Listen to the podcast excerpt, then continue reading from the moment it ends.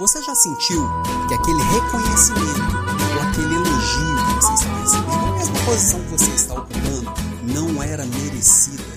Pois é, meu nome é Alan Pimenta e hoje eu vou falar aqui no Papo de Líder sobre a Síndrome do Impostor.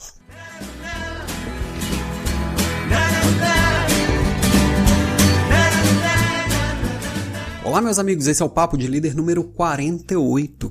Esse podcast está tanto no YouTube quanto no iTunes, nos agregadores de podcasts. Então, se você está só me ouvindo em algum agregador, vá também no YouTube para ver isso tudo acontecendo, assina lá as notificações, assina o sininho para poder ficar sabendo quando tem coisa nova. E se você está me vendo no YouTube, baixe também no seu agregador de podcasts. Não sabe como fazer? Pergunta o tio Google, ele sabe de tudo.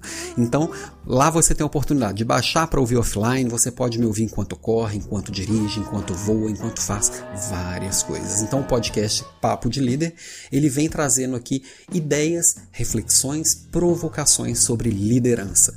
E hoje Hoje, no Papo de Líder, nós vamos falar sobre a Síndrome do Impostor. A Síndrome do Impostor é aquela história de quando você é reconhecido, recebe um elogio e que você não aceita ele muito bem, você fica sem graça de aceitar aquele elogio, por exemplo, ah, você é muito bom nisso. Não, não sou tão bom assim não, veja bem, olha só. Você fica meio sem graça mesmo de receber aquele elogio, aquele reconhecimento, ou quando você é promovido ou, ou é contratado e você não se acha merecedor daquilo porque acha que tinham pessoas melhores para estar naquele, naquela posição.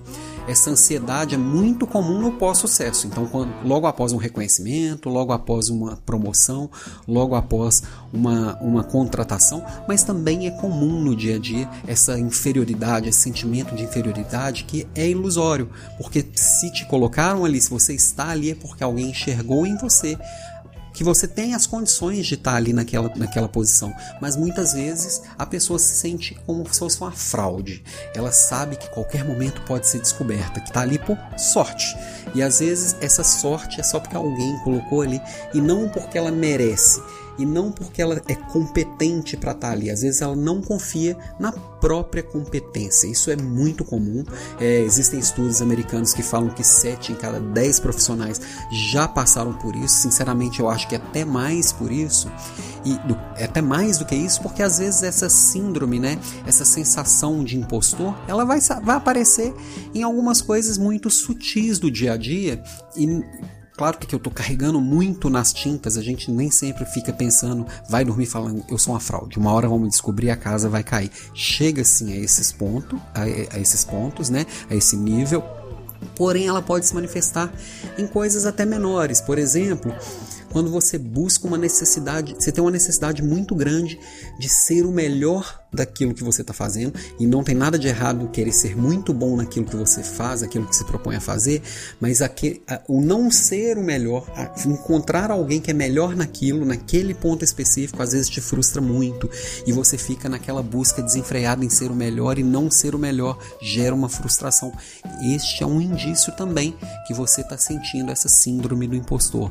Outra coisa é um medo muito forte de fracassar. Na nossa sociedade, que a gente quer é, vencer e quer mostrar e quer sentir que a gente é bem sucedido, o medo de fracassar é um medo muito forte dentro da gente.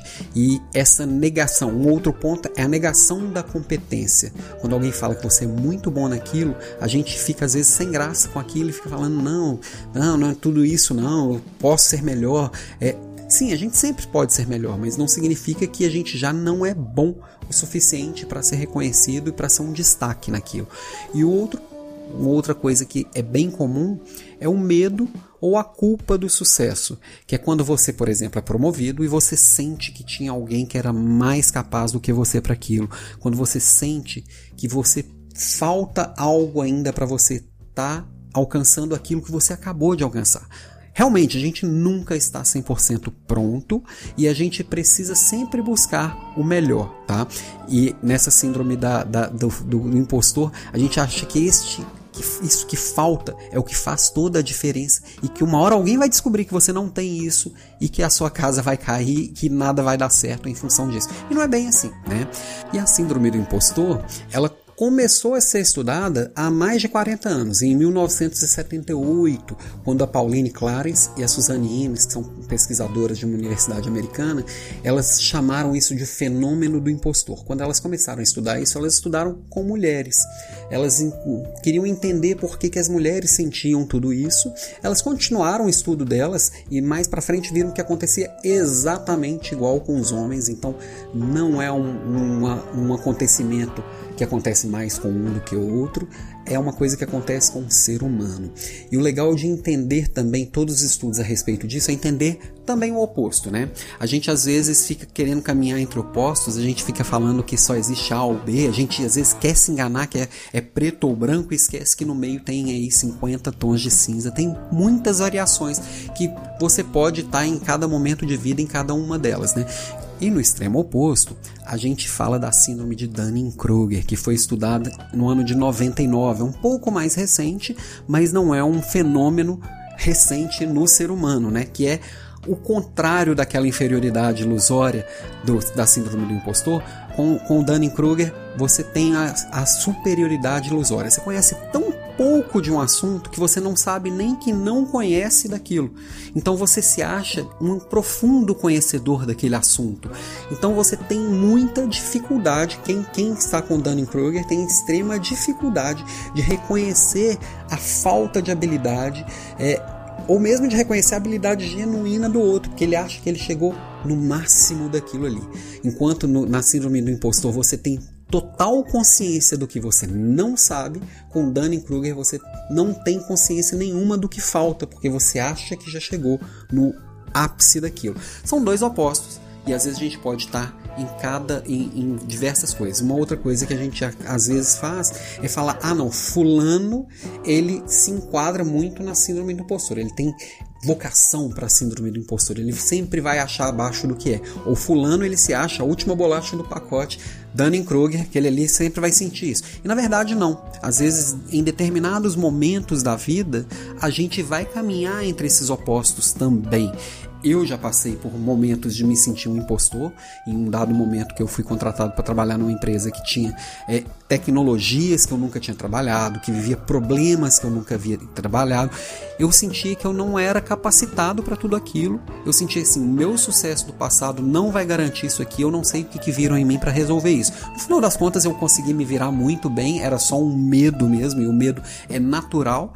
E aí eu consegui me virar, aprender bastante sobre aquilo e seguir adiante, né?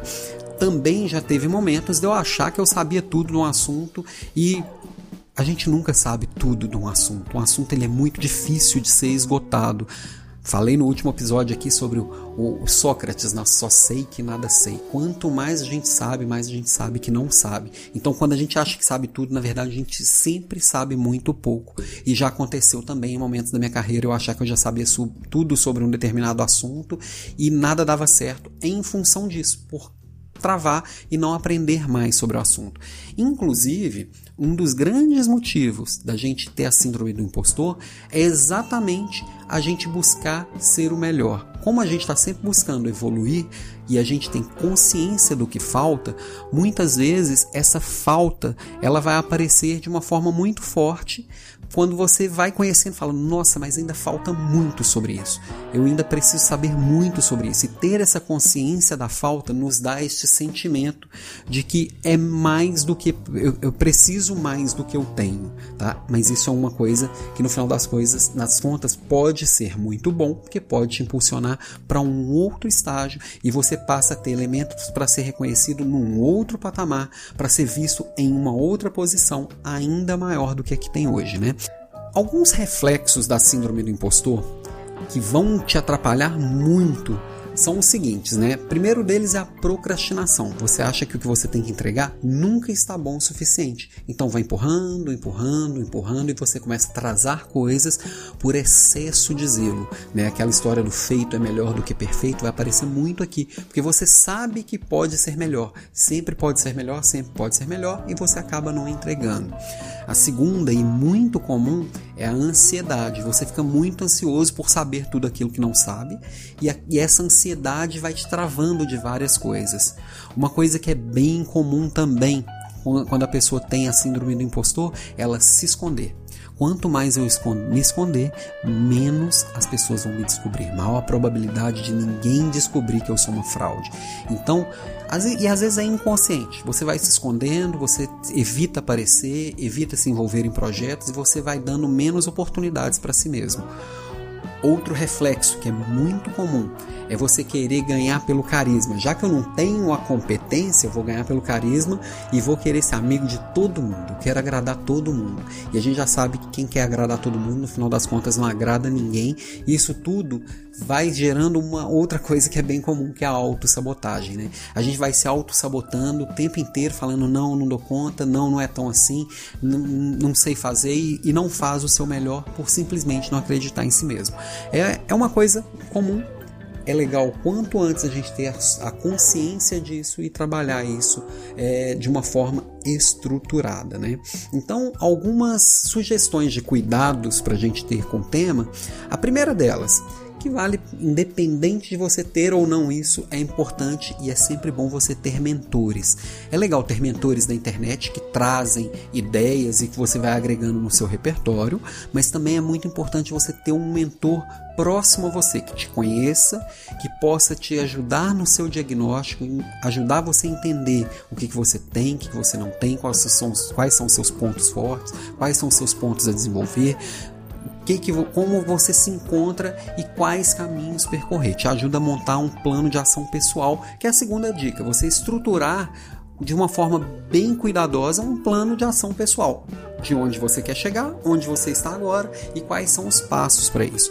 E uma coisa importantíssima, o terceiro ponto aqui, para você ter é, esse plano de ação bem cuidado e bem acompanhado é pedir feedbacks, não só do seu mentor, mas de pessoas próximas. Você perguntar como, tá, como está indo, se está indo bem, se está certo, se não está, se você está atendendo expectativas ou não.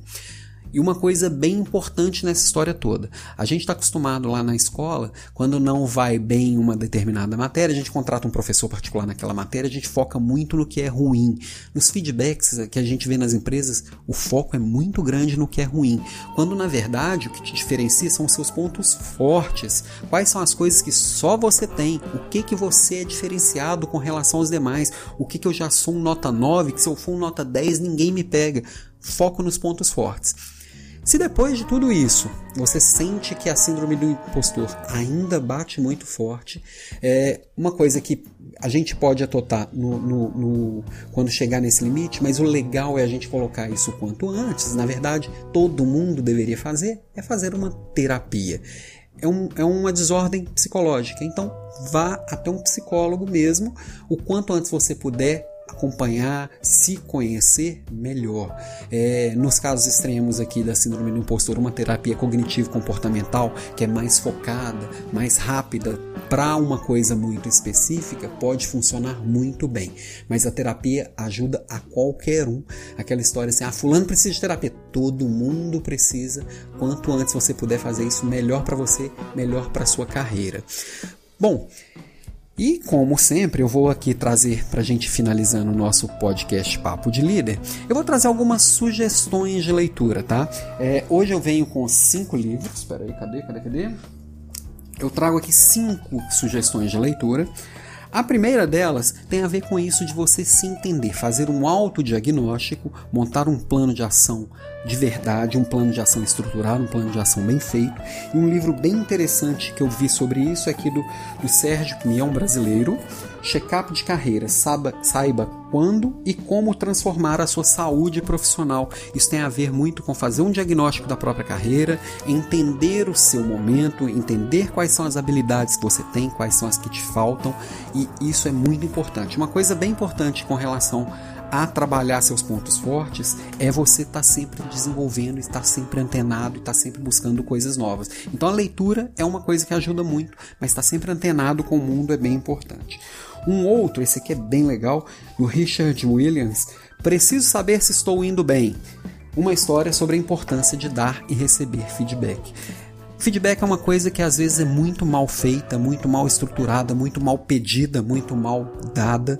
E se a gente consegue estruturar isso de uma forma bem feita, primeiro, se a gente aprende a dar um bom feedback, a gente aprende inclusive a pedir um bom feedback. Isso se torna uma coisa constante e deixa de ser aquela coisa é, das empresas de uma vez por ano que a gente olha o retrovisor e faz uma exumação do cadáver que não serve para nada. Se isso é uma coisa constante, é uma ferramenta de desenvolvimento poderosíssima e que poucas pessoas utilizam bem. Se você souber usar bem, isso pode fazer uma diferença. Então, preciso saber se, está indo, se estou indo bem. É um livro bem legal. Um outro livro que é interessante, esse, esse autor aqui eu sempre brinco que ele tem ótimos livros com péssimos títulos, é do Dale Carnegie. Como evitar preocupações e começar a viver. Que às vezes é, essas coisas que a gente fica enchendo a nossa cabeça de não estou indo bem, de não tá legal, de se acontecer tal coisa, o que, que vai acontecer comigo? É, ah, a gente às vezes gasta 90% do nosso tempo preocupando com problemas que nunca vão existir. E esse livro fala bastante disso e ele é bem legal. Ele se, esse livro pode modificar o curso da sua vida, mostrando como eliminar o hábito de se preocupar, ensinando atitudes mentais que lhe trarão autoconfiança e felicidade. Realmente esse livro é bem legal, não é uma autoajuda barata, embora o título dele às vezes remeta a isso. Os outros dois aqui que eu vou. Eu, eu às vezes tenho um pouco de medo de recomendar coisas que eu não tenha bastante conhecimento sobre elas. Então eu gosto de dar transparência, tá? Este próximo aqui é um livro que ele foi super bem recomendado, mas eu ainda não li. Mas eu conheço bem a autora, que é a Brené Brown. Ela tem um TED incrível sobre vulnerabilidade que tem tudo a ver com o que a gente está falando. Que a gente reconhecer as nossas vulnerabilidades não significa ser inferior, significa a gente ser humano. E aí esse livro aqui, A Coragem de Ser Imperfeito, está aqui na minha listinha, aqui está na minha fila. E é verdade, a minha fila aqui ela tá, tá gigantesca, mas eu vou colocar ela em, em dia o quanto antes. E um segundo aqui também que tem tudo a ver com isso também é A Coragem de Não Agradar, do Ishiro Kishimi e Fumitaki Koga. São dois japoneses.